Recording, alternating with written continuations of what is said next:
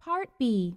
Excuse me, can you show me some high heeled shoes? Sure. This way, please. These are too high. Do you have lower ones? How about these? They don't fit. Do you have smaller ones? I'm afraid we don't have your size. What a shame.